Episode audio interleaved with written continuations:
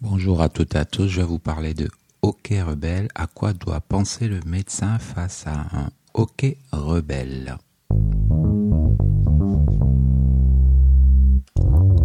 Alors en définition, tout de suite, un hockey rebelle, c'est une contraction involontaire et spasmodique du diaphragme associée à une fermeture de la glotte persistante au-delà de 48 heures. La notion de hockey rebelle implique une durée de plus de 48 heures. Donc euh, ça ne cesse pas, ça dure. Le médecin va devoir éliminer les pathologies suivantes. On a d'emblée un accident vasculaire cérébral du tronc, ou un infarctus du myocarde postérieur, ou un abcès soufrénique, ou un traumatisme du diaphragme. Alors, euh, l'accident vasculaire cérébral du tronc se manifeste par des troubles respiratoires et un syndrome de Claude Bernard Horner. On va rentrer dans le détail dans un autre podcast. Hein. L'examen principal, c'est une imagerie par résonance magnétique. Ensuite, on a l'infarctus du myocarde, mais postérieur. Dans ce contexte-là, bien entendu, il y a des facteurs de risque et une notion de douleur thoracique constrictive associée plus ou moins à des signes digestifs.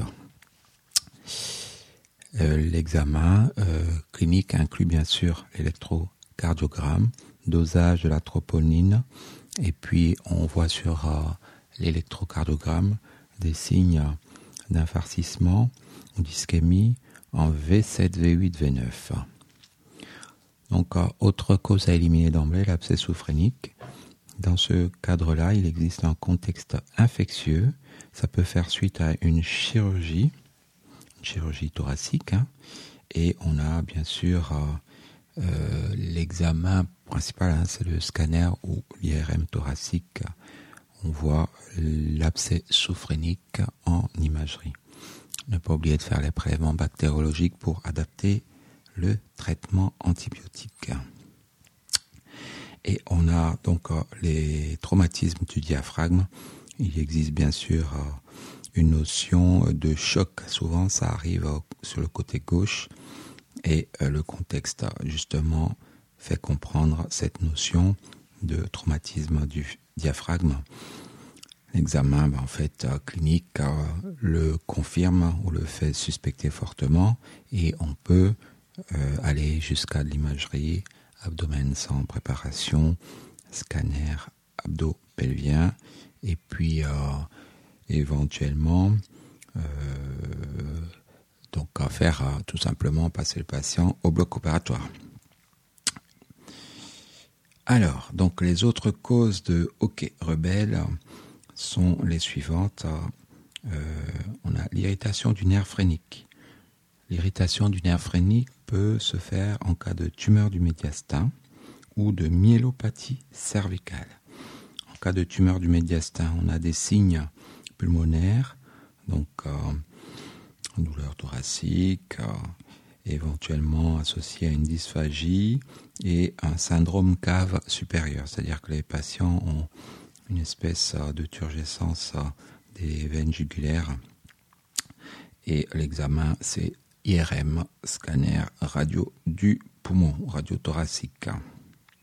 Pour ce qui concerne les myélopathies cervicales, cela se voit par des signes neurologiques déficitaires. Il faut bien sûr, euh, bon, on, a, parlé de la notion de tétraparésie ou de tétraplégie. Donc, euh, euh, conférez-vous à ce podcast. Dans tous les cas, il faut une IRM cervicale une IRM complète, un cerveau, euh, cérébral et médulaire. Alors, donc on a le hockey par irritation du nerf vague. On était sur le nerf phrénique juste avant, le nerf vague. En cas d'irritation du nerf vague, on a les hernies hiatales. Dans ce cas, il y a un syndrome de reflux gastro-œsophagien, c'est-à-dire que la personne, quand elle se penche en avant, sans une remontée euh, du liquide gastrique dans l'œsophage, donc euh, une douleur, douleur euh, retrosternale. On parle du signe du lacet. Alors, autre irritation du nerf vague, les péricardites. Alors la péricardite, c'est une, il y a plusieurs causes hein, de péricardite bien sûr.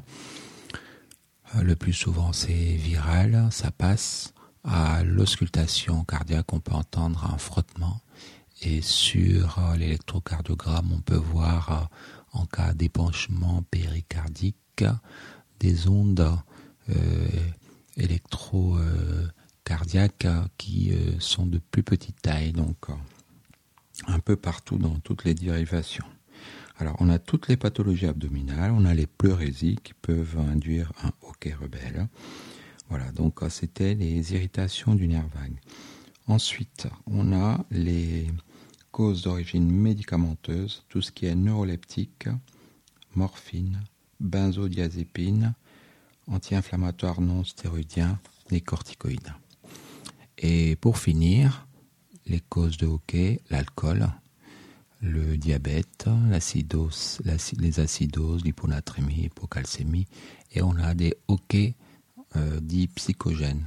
Donc par diagnostic d'élimination, quand on a éliminé tout, à savoir AVC du, du tronc donc bulbaire, infarctus du myocarde en basal, donc postérieur, euh, abcès sophrénique, traumatisme du diaphragme, les tumeurs du médiastin, les myélopathies cervicales, tout ce qui est irritation du nerf vague par hernie hiatale, péricardite, pleurésie, toutes les pathologies abdominales. Quand on a éliminé les médicaments, donc la morphine, les neuroleptiques, euh, INS, benzodiazépine et corticoïdes, l'alcool, le diabète, l'acidose, l'hyponatrémie, l'hypocalcémie, on peut conclure, si on n'a rien trouvé, à un hoquet rebelle de type psychogène. Je vous remercie.